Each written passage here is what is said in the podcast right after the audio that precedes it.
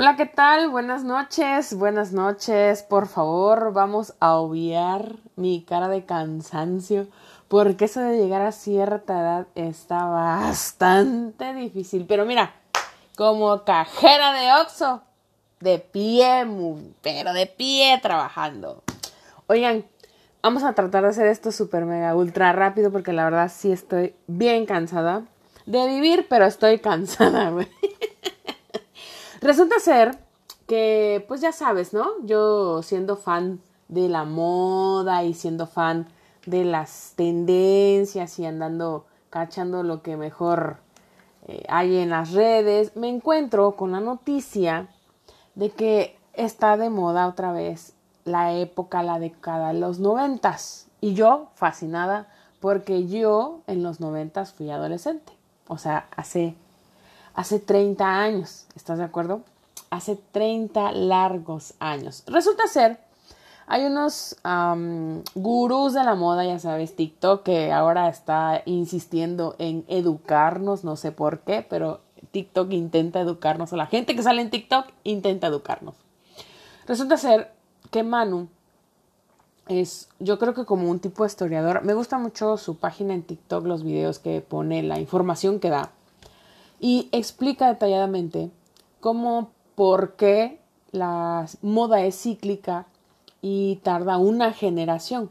Tarda una generación. ¿Cuánto, tarda, ¿Cuánto tiempo es una generación?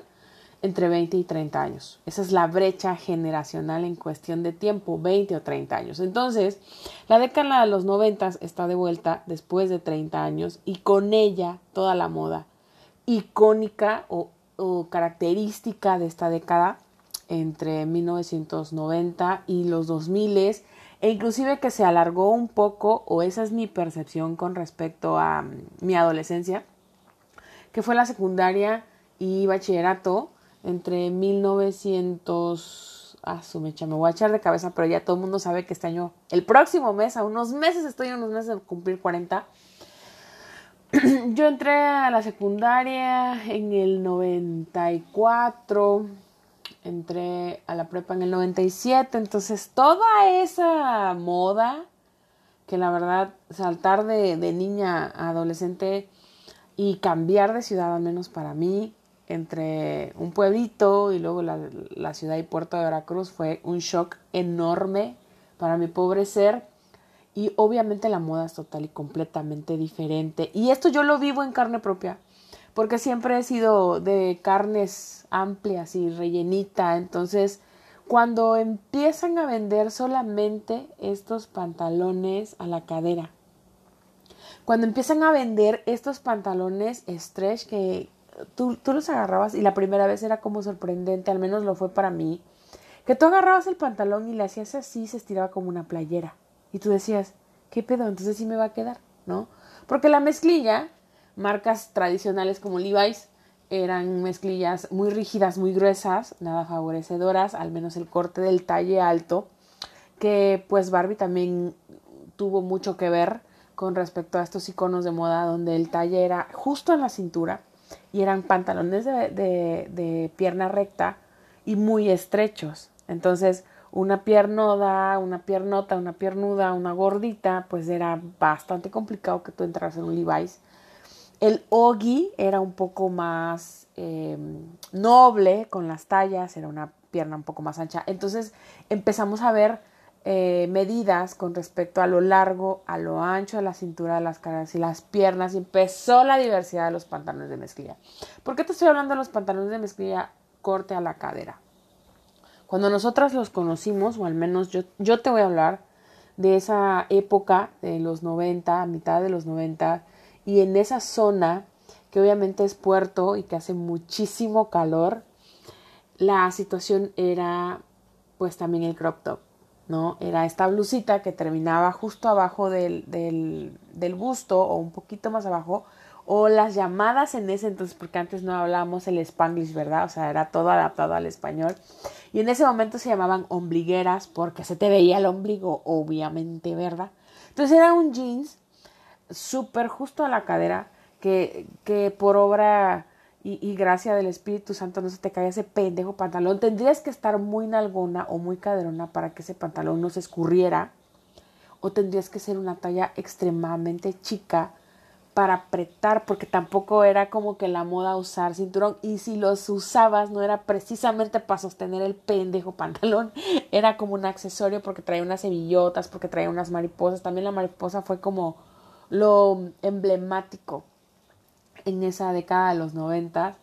Y pues como moda, cuando empieza a trascender a una forma pues masiva, la producción en masa y tenemos pues las versiones caras, las versiones baratas, las versiones de plaza de estas marcas comerciales como Bershka, Zara, uh, CNA, CIA también fue una boutique de muchas de nosotras en ese entonces allá en el puerto de Veracruz que llevaba ese tipo de tendencia y era una ropa accesible económicamente hablando y era como fácil andar a la moda y que pues la verdad todas éramos una calcomanía, ¿no? Todas éramos como en serie, eran adolescentes en serie, solamente cambiabas el color y los zapatos también eran unos Monster Highs así que te rompías los tobillos nada más de verlos, ¿no? Maravilloso, todo maravilloso. En ese entonces uno de chamaca puta se pone hasta el molcajete y con el afán de seguir la tendencia y de verte super wow a cómo lo está manejando en ese entonces las revistas y la televisión. Porque te he de contar que hace 20 años, güey, traer un celular solo los adultos y para cosas de negocios. ¿Cuándo en tu vida ibas a imaginarte un celular que tuviera cámara, que tuviera eh, para reproducir sonidos. Sony Ericsson fue el pionero en estas modas como de reproducir el MP3. O sea, te estoy hablando de hace, un, de hace una... Era un mundo diferente, la verdad. Pero lo que sí es preocupante, según mi criterio, ¿verdad? Es esta moda que trae la talla doble cero. Estos iconos que representan esas modas que pues a la fecha siguen estando extremadamente delgados, como lo es Paris Hilton. No sé si recuerden que en el Fox había una, una serie que era esta Richie, la hija adoptiva de Lion Richie, y ella viajando a través del país en comunidades que pues a veces duras penas las conocían, nada más oían Hilton, ah, los hoteles, ah, sí, ese es mi papá, ¿no? Entonces e, era una moda en, personas extremadamente delgadas con unas bolsas así de chiquitas donde no les cabía nada, que de todos modos no llevabas ni madres, ¿no? Nada más como para el dinerito y un monedero chiquititito y tu labial. Porque pues te digo, no era como muy común en esos entonces que tú trajeras un teléfono. Y aparte los teléfonos eran unos ladrillos. Güey, qué vieja estoy, lo lamento. Esto me da risa. Porque pues, yo me acuerdo de muchas cosas cuando era yo adolescente y traíamos estos eh, implementos y, y, te maquillabas así súper neón y te ponías un chingo de, de, piojitos, le llamaban en ese entonces, ahorita le, son como perlitas y las, y las aplican con una maquinita súper rara. bueno, yo digo súper rara porque pues obviamente en mi perra vida yo había visto algo así, ¿no? Pero bueno, ahorita me, me, me causa mucha curiosidad Tal vez no, no me pondría las perlitas que se ponen con la cosa, porque ni cabello traigo ya, ¿no? Pero, o sea, sí es como muy divertido que en ese momento eran las mariposas enormes, tu bandita y con tu mariposa y de todos los colores, o te ponías los chonguitos en unos ralitos de cabello y hacías como una diadema. Te tardabas mil horas, güey, arreglándote. Yo me sigo tardando mil horas arreglándome, no se me ha, no se me ha quitado la costumbre. Pero sí era como muy vaciado ver a las chavas en Plaza Américas porque no había otra plaza. en Veracruz ahorita ya Andamar y, y, ya hasta Palacio de Hierro hay, ¿no? Nada más para ir a ver porque su madre con los precios. Y también yo creo que eso tiene mucho que ver, ¿no? El hecho de que mm, la situación fue muy accesible, muy asequible para muchas de nosotras y tratando de mostrar esta cintura chiquitita y estas caderotas para que no se te cayera el pantalón estos, estos zapatos con unas plataformas enormes. Ahorita están usando el doble plataforma, pero en ese entonces nosotras nada más era una sola plataforma y así, güey, y unos tacones del 15. Era una cosa bárbara, no sabes. O sea, dile, si, si tú tienes 40 años o tu mamá tiene 40 años, güey, pídele unas fotos de cuando estaba adolescente y te vas a dar cuenta que es la misma moda que están ustedes queriendo hacer ahorita, la chamacada, ¿no? Entonces, en algunas otras páginas del internet también he estado viendo, más que nada como en, en TikTok y en Instagram, donde se están viendo los videos de estas pasarelas nuevas que están dejando ver todo el torso, o sea, después del busto y, justo yo creo que en el pelvis, después del ombligo, se está viendo descubierta, aun cuando son temporadas de otoño-invierno que se supone deberíamos estar un poco más cubiertos, se están notando estas tendencias, de estas minifaldas tableadas, de estas botas altas, de estos chalecos que son justo abajo del busto, tanto en hombres como en mujeres, y las gabardinas encima. Yo te digo, como yo vivía en una zona de playa, obviamente estas cosas pues no se usaban, ¿no? Y era tu blusa de tirantes cruzada por atrás, estas blusas como de satén, y, tu, y tu pantalón de mezclilla, tus, tus zapatos altos, listo, vámonos a, al antro, ¿no? Ahorita se ponen esos pantalones de mezclilla y se los ponen con tenis, güey. Y nos critican a nosotras las viejas, o sea, las viejas de edad, güey. En el sentido de que, ay, ha de ser un... ¿Cómo me atacó? Porque sí me sentí ofendida, güey. Sí me sentí ofendida porque yo era de las que se ponía hasta el molcajete para salir al antro las que se ponían las maripositas y las chunches y todo ese desmadre y el taconazo todo lo que daba para ir al antro, güey. Y ahora resulta que van en tenis, güey. Que van en tenis. O sea, fíjate lo que es la influencia de la moda, que yo que según que lo de la moda lo que me acomoda, ahorita que el próximo mes me voy a celebrar mis 40 años y me la voy a celebrar como si estuviera yo cumpliendo 20, güey. Ya estoy preocupada por qué tenis voy a comprar para irme al antro. O sea, ya no estoy pensando en llevarme unos tacones así, güey. No. O sea, ya voy a ir a buscar unos tenis rositas. O sea, sí, güey, no estoy creciendo. Tengo que ir a terapia, estoy consciente. Abelardo, un saludo enorme. Pronto te voy a buscar.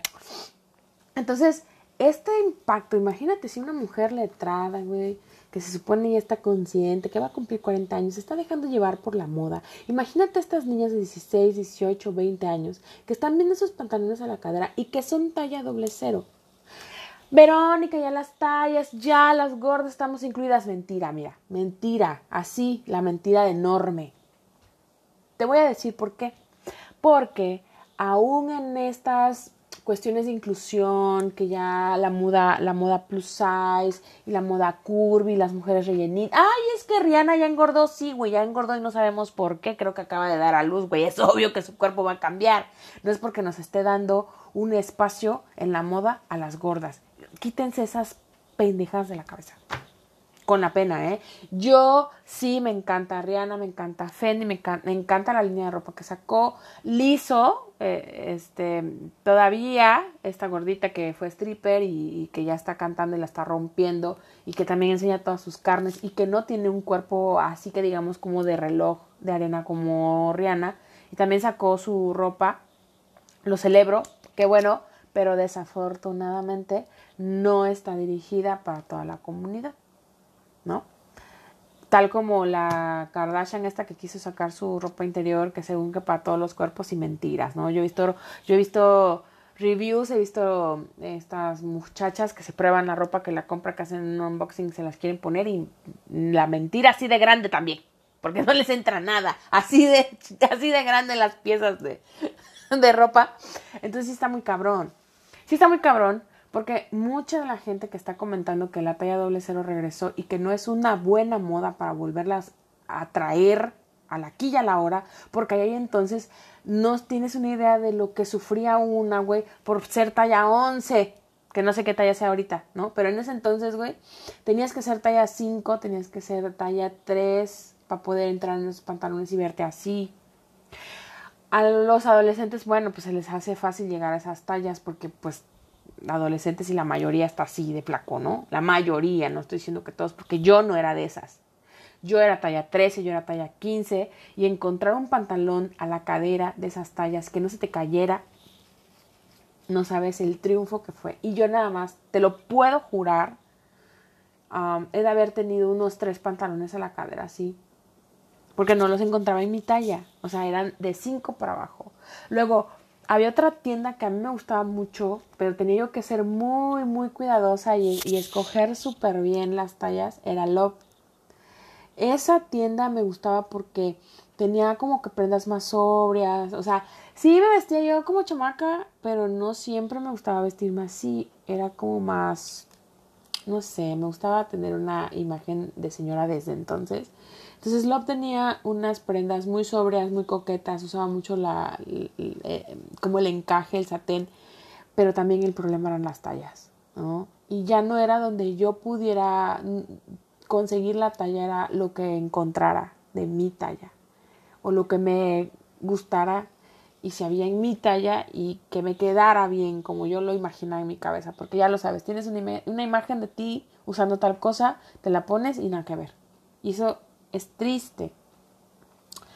Y desafortunadamente pues llega, o el temor de mucha gente también que ha hecho este review con respecto a estas tallas doble cero, a estos pantalones de la mezclilla, estas blusas que nada más son un peto y tienen puros tirantes atrás. El problema aquí es el peso, la figura, em, esta imagen, este canon de belleza que se supone ya habíamos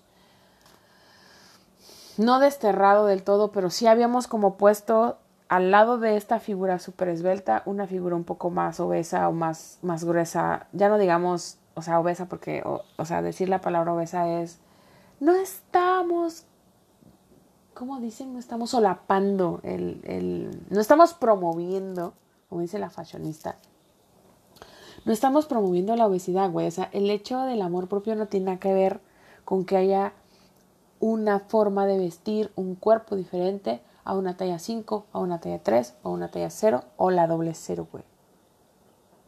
Yo tuve muchas compañeras hasta la universidad sufriendo hipertiroidismo. Tuve alumnas, cuando fui maestra, tuve alumnas teniendo hipertiroidismo. Y era una frustración tan grande. Maestra, es que como y como y como y no engordo. Estoy muy por debajo de mi peso. Y no precisamente porque tuvieran un trastorno de la conducta alimentaria, o sea, es sencillamente una enfermedad endocrinológica con respecto a tus hormonas. Y las muchachas, por más que comían, y obviamente no comían sano con tal de engordar, no engordaban, ¿no? Era bastante frustrante verlas comer y comer y tú nada más respirabas al lado de ellas de lo que comían y engordabas, güey. O sea, es, es frustrante. Y en ese, en ese querer encajar en ese querer que, que, la ropa te quede para que andes a la moda y, te sientas como identificada en tu grupo de iguales, fue bien difícil. Para mí, yo, yo, yo te hablo de mi experiencia, porque, o sea, sí tuve compañeras, sí tuve amigas, sí tuve mucha gente alrededor que sí tuvo como que esta iniciativa de voy a bajar de peso para que la ropa me quede, ¿no? Para, para poder comprarme lo que hay en la tienda, que es accesible, y, andar a la moda y, todo el rollo. Entonces, yo la verdad te digo, tomé otra ruta, tuve que hacer malabares con, las tallas que yo tenía disponibles para mí en ese momento. tuve que idearme otra identidad, otro look, hacer otras cosas, porque compensando el hecho de que pues yo no traía un pantalón a la cadera, yo no traía una blusa, de puro tirante. yo no usaba el, el, cinturón como accesorio, o sea, yo, yo sí tenía que usarlo, ¿no? Y es bastante complicado, frustrante, no, no, no, tienes una idea de cuán frustrante ha, ha, sido antes de que existiera esta línea plus, ¿no? Porque, o sea, quienes hemos sido gordas mucho tiempo, te podemos, te podemos asegurar, jurar, que hemos padecido mucho porque estas tallas después de las 38 ya eran totalmente conjuntos de señora de un solo color y bordados de flores. Y tú a los 20 años no quieres ponerte algo así. Pero no entras en las tallas de las chavitas. Entonces, ¿qué, qué madre hacías? ¿No? Y en ese entonces no estaba como muy común o muy bien visto que tú compraras ropa de segunda mano como lo es ahora. No estaba familiarizado uno con la ropa de paca. Y no creo que en mi ciudad ni en Veracruz en ese momento hubiera ese tipo de bazares de ropa americana de segunda mano. teníamos que ir a la plaza a comprar. Ahorita tal vez sí es bien fácil ir a un bazar, ir a estos este vintage que le llaman, ¿no? Y vas a encontrar muchas piezas con respecto a esas modas, porque va a haber señoras de 40 años que, que están guardando o atesorando o se las pasaron a sus hijas y ahora las hijas las están vendiendo. Eso me está dando una buena idea, pero no, ya no tengo ropa desde entonces, ya no para nada. Entonces sí era como muy frustrante y muy complicado porque ni entrabas en la señora ni entrabas en, en la adolescente y entonces como chingado te vestías. Es lo que yo te digo que ahí yo tuve que crear muchísimo para poderme ver a la par de mis, de mis compañeras, de, de mis amigas o de cuando vas al antro y no te vean como bicho raro, güey, o sea, tienes 18 y estás vistiendo como de 40. Que yo te digo 40 y te estoy diciendo me quiero vestir de 20, o sea, es una incongruencia del ser humano, pero así estamos, ni modo, ¿qué le a hacer? Y mira, te, te, te, insisto con respecto a esto porque la preocupación en muchas personas con respecto a este tipo de moda o que estos pantalones regresen o que estén de vuelta en las pasarelas, en, en que, que, que, artistas estén sacando otra vez este tipo de, de moda, es que pues los chavitos y las chavitas las quieran inmolar, o sea, que quieran imitar, que quieran comprar, que quieran verse así. Y lo que comentan estas personas, estos líderes de opinión en el Internet, es que si ya habíamos avanzado, insisto, con el cuerpo grande o con la diversidad corporal, ahora con esto que retrocedamos unos dos, tres pasos y la verdad sería triste. Sería triste porque ha, habido mucha gente sobreviviente de, de, estos trastornos de la conducta alimentaria y, y, caer en lo mismo o ver que gente cercana a ellos está cayendo en eso y no poder hacer nada porque es bastante complicado.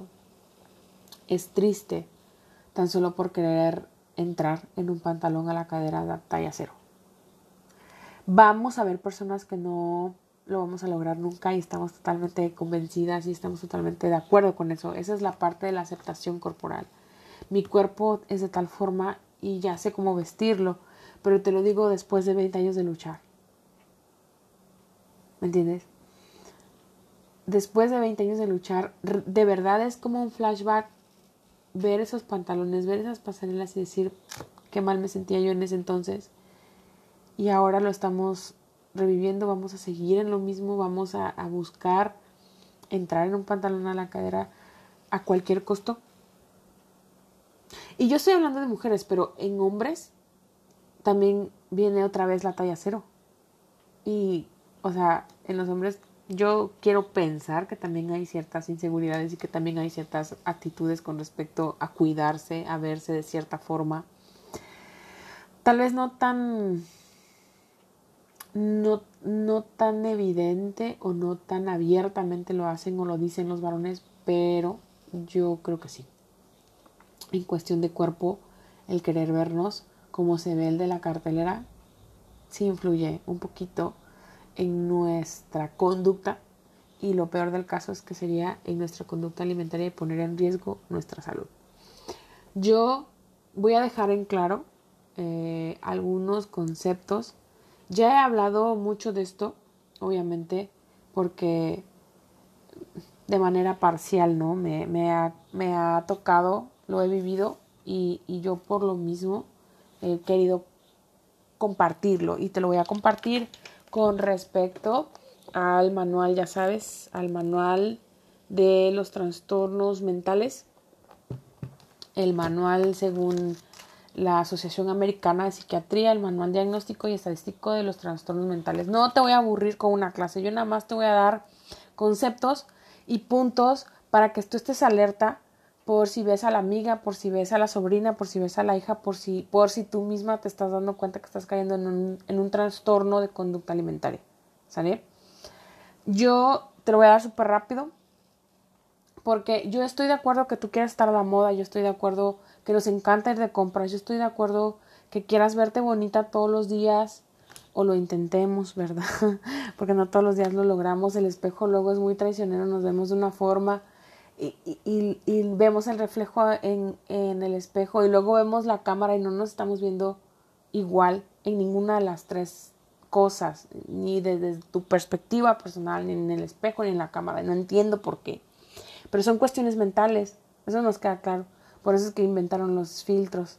Y desafortunadamente el TikTok también como que nos está desvirtuando, pero yo creo que eso también sería en, en otra ocasión platicarlo pero sí quiero que tú estés alerta, tanto para ti como para las que están, como para las que viven contigo o, las que tienes cerca.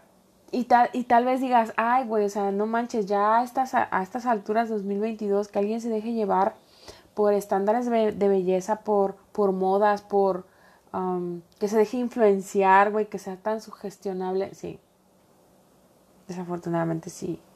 Gente que carece de una identidad o que carece de un criterio propio y tiene que buscar el afuera o la aprobación, lo va a hacer. Porque siempre ha habido ese tipo de casos. A consulta llegaban bastantes. ¿Ok? Entonces, los trastornos de la conducta alimentaria y de la ingesta de alimentos se caracterizan por alteraciones persistentes en la alimentación o en el comportamiento relacionado con la alimentación que lleva a una alteración en el consumo o la absorción de alimentos y causan deterioro significativo en la salud física o el funcionamiento psicosocial. ¿Esto qué quiere decir? Nosotros tenemos un estigma bastante fuerte con la comida. Todos. No me digan que, ay, yo no, yo sí llevo una dieta. Yo también llevo una dieta, güey. Estoy bajando un chingo de peso. Pero de todos modos, tu relación con la comida es muy aparte de cómo estás llevando estilo de vida o tu propia alimentación. Esto tiene que ver con respecto a todo el, todo el bagaje que tú traes en el sentido de cómetelo. ¿Qué te decía tu mamá? Cómetelo. a mí, la mía. Cómetelo. Porque los niños de África, güey, o sea, o sea, un chiquillo de menos de 10 años, güey, y, ¿y dónde madre está África, güey, no? Pero los chiquillos de África están sufriendo de hambre y tú estás dejando la comida, güey. O sea, no. ¿no? Y pareciera mentira o, pareciera un juego, pero sí influye, ¿no? Ese, ese tipo de relación con la comida y luego el bullying en la escuela, o sea, tú llegas con una relación con la comida y luego llegas a la escuela y te topas con otros que tienen otro tipo de relación con la comida y se ven diferentes y, y se burlan porque tú eres diferente, es horrible, te digo, te lo digo de primera mano.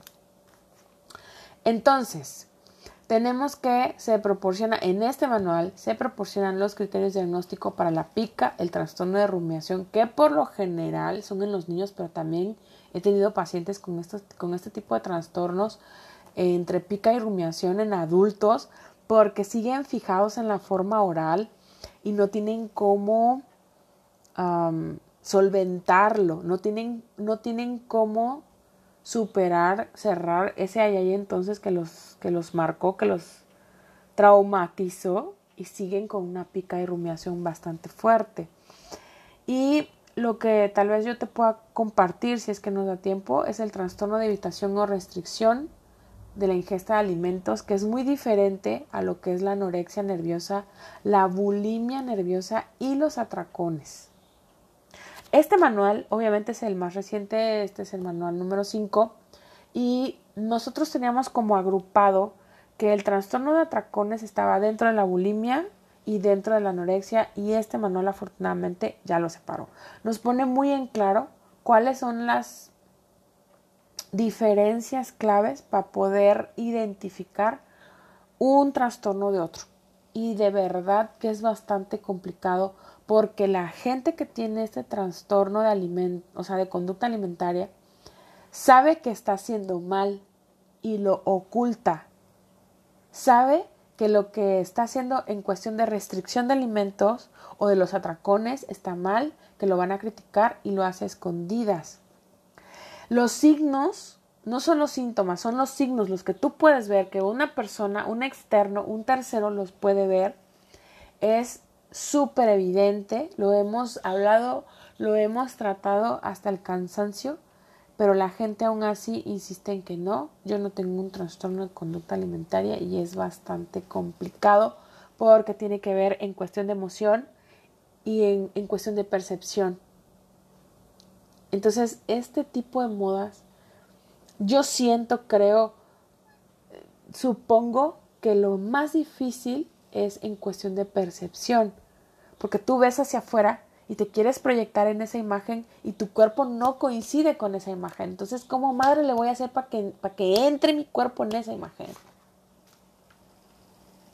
Y caemos en este tipo de conductas. Pon tú que no llegue a trastorno porque logremos darnos cuenta a tiempo, porque estemos de acuerdo que vamos a un médico. Yo estoy a dieta y estoy supervisada con un bariatra, la doctora Gabriela Ursúa, que tiene todo mi amor por todo su apoyo y por todas sus palabras que me ha dado, que hemos llegado hasta este punto en el cual yo peso lo que no pesaba hace muchísimos años. Entonces, este tipo de cuestiones también, como se los decía yo a mis alumnos, los males no vienen solos, vienen de a siete. En estos trastornos de conducta alimentaria puede haber depresión, ansiedad, estrés, estrés postraumático, puede haber unas cuestiones disociativas duras, ¿me entiendes? O sea, que si tú quieres abordar al paciente desde la, desde la conducta alimentaria no lo vas a lograr porque su depresión y su ansiedad lo va a hacer caer de nuevo a estas conductas de atracones o de restricción de alimento o de la vigorexia que es el exceso de ejercicio para quemar esas calorías que se llama compensación, ¿no? Entonces, ese tipo de cosas tú tienes que cuidar. Ahora, entre todo el párrafo de introducción que da con respecto a estos, a estos trastornos es Finalmente, la obesidad, escúchame lo que te estoy diciendo, ¿eh? Por favor, quiero que les quede claro de una vez por todas. Lo dice un manual de enfermedades mentales. La obesidad no se incluye en el DSM5 como trastorno mental. La obesidad, que es el exceso de grasa corporal, es el resultado de exceso de consumo de energía en relación con la energía gastada a largo plazo.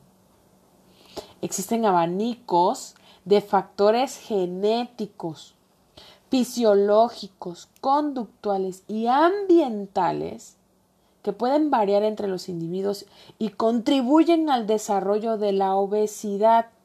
Por tanto, la obesidad no se considera un trastorno mental. Sin embargo, hay ocasiones, hay asociaciones importantes entre la obesidad y ciertos trastornos mentales. Obviamente, si tú estás teniendo un trastorno de atracón y no gastas la energía que consumes en un atracón, es obvio que vas a empezar a desarrollar este tipo de enfermedades físicas, metabólicas, ¿ok? Puede haber trastornos depresivos, que es lo que yo decía, bipolaridad y esquizofrenia. Y la gente dice, deja de comer y ponte a hacer ejercicio. No sean pendejos, güey. No sean ignorantes, por favor. No nada más es dejar de, se los he dicho hasta el cansancio, no nada más es dejar de comer y hacer ejercicio, güey. Hay un chingo de cosas, tanto genéticas como ambientales, que influyen en tu peso. El simple hecho que no duermas bien, cabrón, influye en tu peso. Tu estrés, tu ansiedad no te deja dormir, tu ciclo circadiano del descanso, güey, se va a ver jodido y vas a valer madre. Ah, pero deja de comer, güey, haz ejercicio y ya la vas a armar. Tengan tres pesos de cabeza, por favor. Los efectos secundarios de algunos medicamentos psicotrópicos contribuyen en gran medida al desarrollo de la obesidad. Y no nada más los psicotrópicos, ¿ok?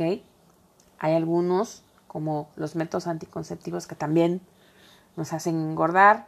La obesidad puede ser un factor de riesgo para el desarrollo de algunos de los trastornos mentales, como por ejemplo los trastornos depresivos. Estoy gorda, no me cabe el pantalón talla doble cero, por más que dejo de comer, por más que hago ejercicio, no bajo de peso, güey, me atraco de comida otra vez y vuelve la depresión y vuelve la ansiedad, porque ya volví a comer mucho y menos voy a caber en el pinche pantalón.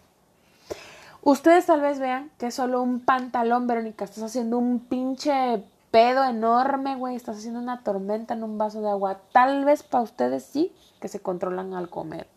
Que afortunadamente tienen la genética de que comen y no engordan, güey. Felicidades. Pero habemos mucha gente, entre hombres y mujeres, que padecemos de esto todos los días y la lucha es diaria. Porque no nos vemos como, como nos están diciendo que nos tenemos que ver. Porque esa moda que ya habíamos dejado atrás, que ya la habíamos superado, güey, que el trauma ya lo habíamos superado, está regresando. Y tal vez no todos tengamos esa capacidad ni esa solvencia emocional de decir, ay, güey, pues es para los chamacos, ¿no? Yo ya no me voy a vestir así. Mírame a nivel guardia, güey, el, cuerpazo que tiene y jura lo que ella va a entrar en un pinche pantalón a la cadera talla 2, 3. Y tiene más de 60. Esa es la parte donde ustedes realmente se tienen criterio. Qué chingón, felicidades, qué bueno. Pero la gente que no lo tiene, la gente que no tiene una identidad, que no sabe un estilo. Yo quiero pensar que las, las señoritas y los señoritos que trabajan en estos de diseño de, de modas, en que trabajan en diseños de imagen, que ayudan a la gente a, a tener un estilo, un look y los visten y todo, tengan en consideración eso. Porque si no, vamos a regresar a los 90, no nada más con la ropa, güey, sino con toda la perra actitud de que estás gordo para esa ropa y pues ya no hay más porque esa es la moda de ahorita y no hicimos otra cosa. Porque te voy a decir, en los 90 también viene la, la moda underground, estas camisas muy amplias que son de cuadros de colores. El distintivo era rojo con negro y blanco. estas, estas telas cuadradas y había vestidos bonitos. No sé si has visto la, la película esta de Clueless, que es Alicia Silverstone y la difunta Brittany Murphy. Uh, esa moda estuvo padre y, los varones tenían estas, estas partes como cholas, estos pantalones súper amplios y, y, que en alguna ocasión yo también usé porque pues no me quedaban los pantalones a la cadera. Y quien ha visto mis fotos de adolescente, güey, o sea, era obvio que yo no estaba así de obesa como ahorita. Y no me quedaban. Ese es el riesgo. Por eso es importante hablar de esto. Por eso es importante que ustedes tengan reconocimiento de estos padecimientos para que si tú estás viendo que una de tus amigas, de, tus conocidas, oye, ¿qué está pasando? ¿Estás bien? Mira, el, el trastorno de evitación o restricción de la ingesta de alimentos es esta chava que no come Dice, por ejemplo, la falta de interés aparente por comer o alimentarse, evitación a causa de las características de los alimentos. O sea, ay, es que esto tiene mucho carbohidrato, esto no lo voy a comer. Ay, es que esto tiene mucha grasa, ay, no, eso no lo voy a comer. Algo así. Que pone de manifiesto por el fracaso persistente en cumplir las adecuadas necesidades, nutritivas y energéticas asociadas a uno o más de los siguientes hechos. Uno, la pérdida de peso significativa. Este manual ya no lo dice, pero el, el DSM4 texto revisado hablaba entre un 10 y un 30% en cuestión de tu masa corporal que haya sido reducida o aumentada. O sea, si tú pesabas, por ejemplo, unos 50 kilos y estás pesando 45, 40, hay un problema.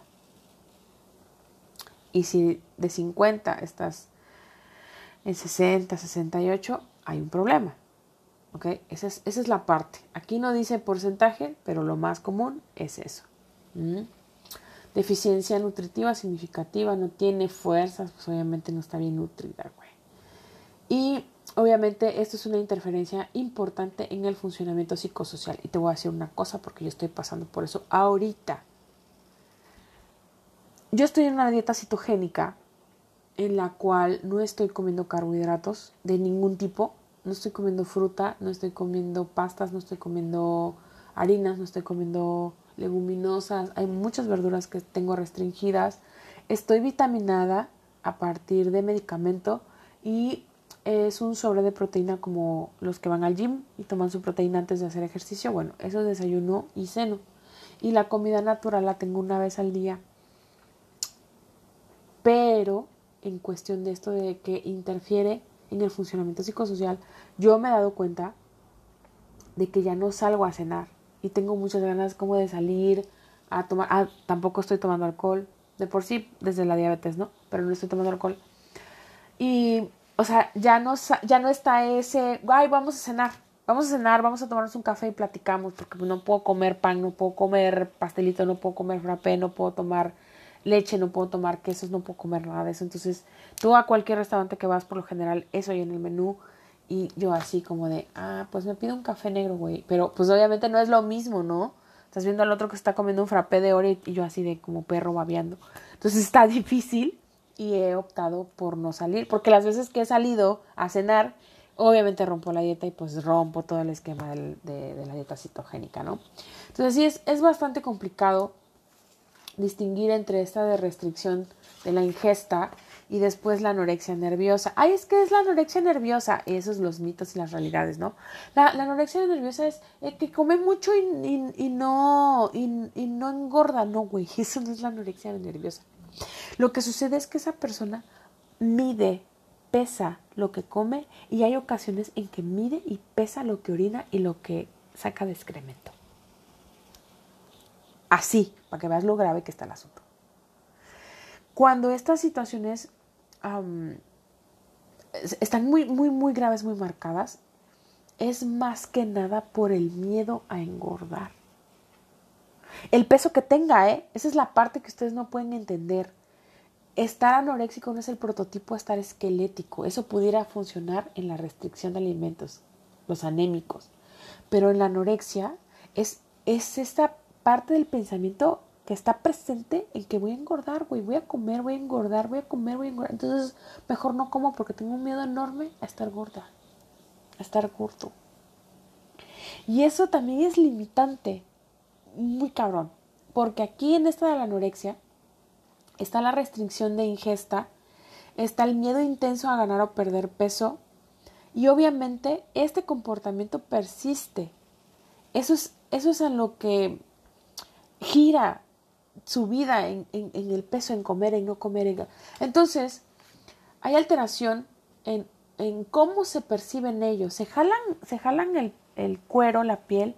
Ay, es la lonja. No, güey, no es la lonja. O sea, ya bajaste tanto de peso que es obvio que tu piel esté flácida y te la jalas.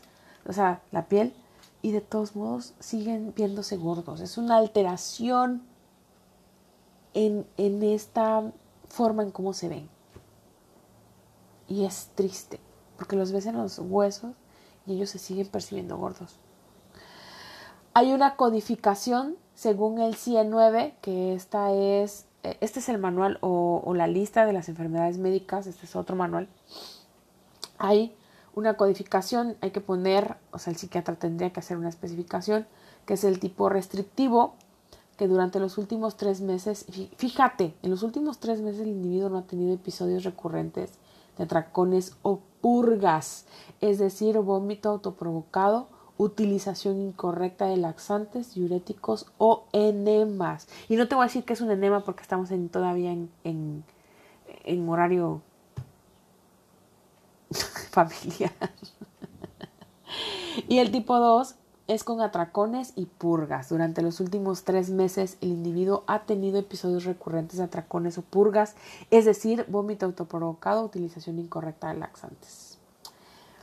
Y habla de especificar la gravedad actual, o sea, en el momento en que tú vas al psiquiatra o al médico, el médico en ese momento tiene que clasificar en qué nivel estás, que es a partir del índice de, de masa corporal si estás arriba del 17, de 17, 17 kilogramos por metro cuadrado, o sea, es en relación a tu estatura, tu talla, la estatura y cuántos kilos con respecto a eso que tú mides estás teniendo de más o de menos. No es fácil, de verdad. Si tú estás en una cuestión restrictiva, de que nada más estás tomando la dieta de la piña o de la manzana, de la sopa de coliflor, porque hasta esa también la hice y qué asco me dio, este, si tú estás teniendo este tipo de, restricciones, pero no están siendo supervisadas, estás hablando de un trastorno de, restricción o evitación. Y si tú estás teniendo esta anorexia nerviosa es porque hay un miedo intenso a engordar y estás teniendo este tipo de restricciones o estás teniendo atracones o purgas con respecto a cuánto tiempo estás teniendo estas conductas. Eso, todo eso hay que checar es una enfermedad mental que tienes que ir con el médico y tienes que ir con el psiquiatra. Obviamente no te voy a, no te voy a hablar de la prevalencia porque en cuestión de estadística la mayoría de estas enfermedades se presentan en mujeres. Y de los suicidios ni hablamos, porque ya te dije, estamos en, en horario familiar. Pero todas estas tres enfermedades de conductas alimentarias, todas tienen un, aquí dice, un riesgo de suicidio elevado. Tasas publicadas del 12, o sea, de, de cada 100 mil, 12 casos registrados, siempre lo he dicho, registrados. Porque obviamente hay mucho que no se registra de esto, ¿no? Y la bulimia, la bulimia cree que todo el mundo son gorditas porque estos atracones, no, la bulimia también puede haber gente extremadamente delgada y está presentando estas purgas o, estas o estos atracones, te digo, como lo hacen a escondidas.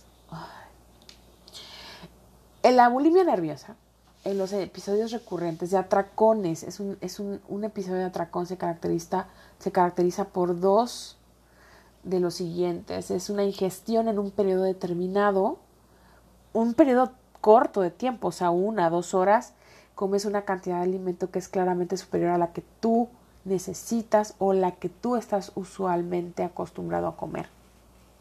Eso es un atracón.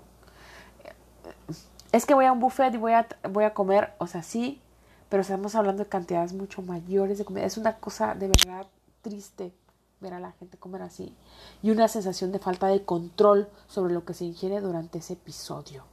No se puede dejar de comer o de controlar lo que se está comiendo, ni la cantidad de lo que estás comiendo. O sea, vas a un buffet y sí comes chido y todo, pero en estos atracones es realmente perder el control con una, con una ansiedad, con una premura de comer, de comer, de comer y no poder parar. Hay comportamientos compensatorios, lo que yo te decía hace un momento, ¿no? bastante inapropiados, recurrentes para evitar el aumento de peso, como el vómito, el uso incorrecto de laxantes diuréticos u otros medicamentos, los ayunos y los ejercicios excesivos. Ay, es que el ayuno intermitente, sí, güey, yo lo entiendo, pero está supervisado por un médico. Por un médico, no por un entrenador, ni por una aplicación. Por un médico está siendo supervisado tu ayuno intermitente. bulimia, pum, pum, pum, pum, bulimia, pum, pum, pum, pum.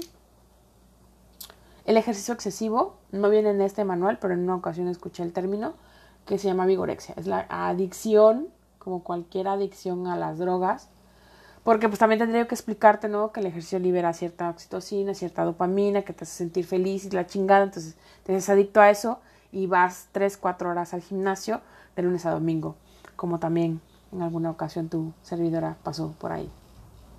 En fin. Y bueno, em, tenemos atracones y comportamientos compensatorios inapropiados se producen por medio de al menos una vez a la semana durante tres meses.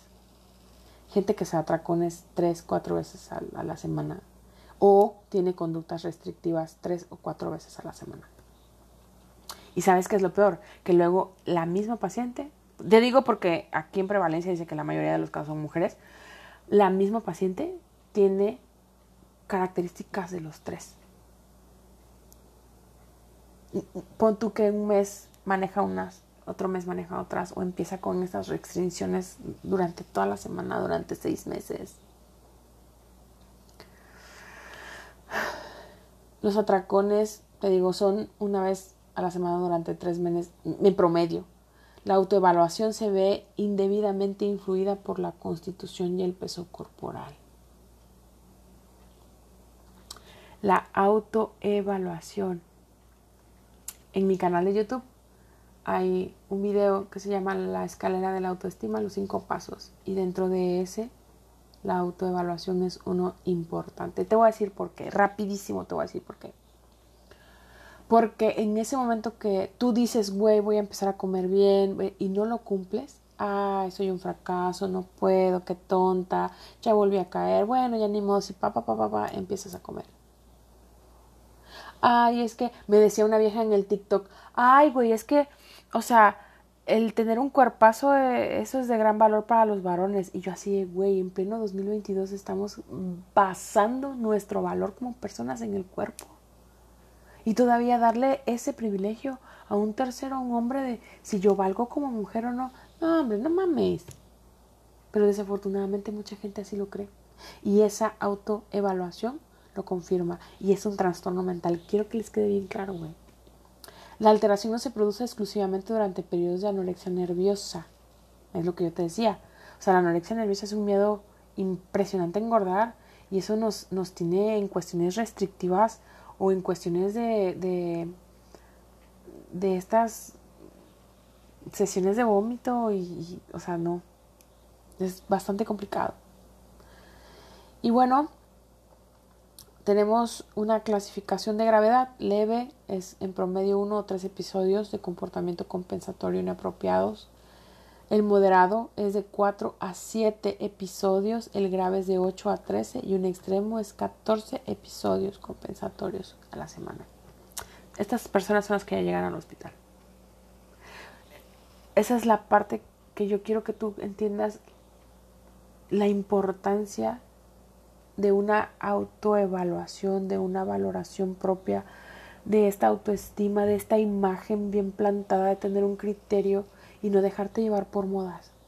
Estás poniendo en riesgo tu salud, tu salud mental y tu salud física. Gente desarrollando diabetes por estas restricciones y luego estos atracones. El hipotiroidismo porque pones tú mismo lento tu metabolismo y de repente le quieres poner a trabajar y otra vez lento, güey. Y dice el, eh, la tiroides, bueno, ¿y a qué estás jugando? Pues ahí te va. Y tenemos que tomar medicamento de por vida porque yo también estoy tomando medicamento y ya me dijo el endocrinólogo bien claro. Podemos tal vez dejar el, la metformina y los sartán, pero la levotiroxina ya no, esas de por vida y quiero que te quede claro. La última vez que fui a ver al endocrinólogo me lo volvió a decir y sentí feito. Pues yo entiendo que me lo dice en buena onda. No creo que me esté viendo mi doctor, pero le mando un saludo. Ah, al doctor Álvaro Hernández Mesa. Que me ha ayudado mucho y, y, es bastante agradable. Yo creo que en otro capítulo vamos a hablar con respecto a la gordofobia con los médicos porque me han tocado muy buenos y me han tocado bastante pésimos. Y y, dijeran por ahí, mi pecho no es bodega para andarte diciendo. Imagínate tener un médico gordofóbico tratando este tipo de enfermedades mentales. Qué triste. Yo lo que quiero es que tú hagas conciencia de la moda lo que te acomoda. Si puedes comprar ropa de segunda mano, si la puedes comprar carichichichima de París, qué bueno, güey. Pero siempre y cuando sea con, con tus necesidades de vestimenta, de cubrirte el cuerpo, de sentirte bien, de sentirte guapo, de sentirte bonita, pero sin poner en riesgo tu salud. Debemos estar al pendiente de, nuestros adolescentes porque ellos son como que los más vulnerables al no tener todavía esta parte de corteza prefrontal que es la que genera el juicio y el criterio al no tenerla bien hecha todavía porque la mollera está hundida aunque usted no lo crea debemos de tener mucho cuidado con ellos y en esos comportamientos a la hora de comer ya comí, seguro. Es que no tengo hambre, seguro. Vitamínalo, güey. Aunque sea las de los picapiedras, pero vitamínalo. Mm. Y a fin de cuentas, pues hay muchas maneras de hacerlos sentir valorados, no nada más por el cuerpo. De hacerlos sentir amados y escuchados, no nada más por cómo se ven. Evitemos llegar a estos 14 episodios de, comportamientos compensatorios o de restricciones. Yo sé que hay cuestiones como la gimnasia, como el ballet, que exigen mucho con respecto al cuerpo, pero también tengamos en cuenta que va de riesgo nuestra salud y hasta dónde sí y hasta dónde no. Pero si lo estás haciendo por moda, tendrías que checarlo, pero, o sea, yo digo, ¿verdad? Porque yo ya pasé por ahí, te lo digo por experiencia. Y es bastante, es bastante comprometedor, es bastante frustrante ver que esa dieta que, que nos hizo sufrir a, a muchas hace 20 años, que esa moda que nos hizo sufrir a muchas hace 20 años, que esas tendencias estén regresando. y que en pleno 2022 sigamos pensando que así como te ven, te tratan. Está cabrón, ¿no? Pero bueno, yo nada más digo, ¿verdad? Yo nada más digo qué es lo que encontré en tendencia esta semana en el internet con respecto a las modas, porque pues fue The Fashion Week. están sacando ya primavera-verano 2023, obviamente, porque ya estamos en otoño del 2022. Y yo quiero que, que, que tú tengas bien presente esto. Ajá. Yo me despido. Recuerda mis redes sociales, Vero Pulgarón. En Instagram me puedes encontrar como La Gorda Descarada en Twitter y en TikTok. Mi YouTube, eh, psicóloga Verónica Pulgarón. Cualquier cosa, si tienes algún tema en especial que platicar, puedes dejarlo en los comentarios. Yo me despido, fue todo por hoy y aquí nos mama el chisme. Bye.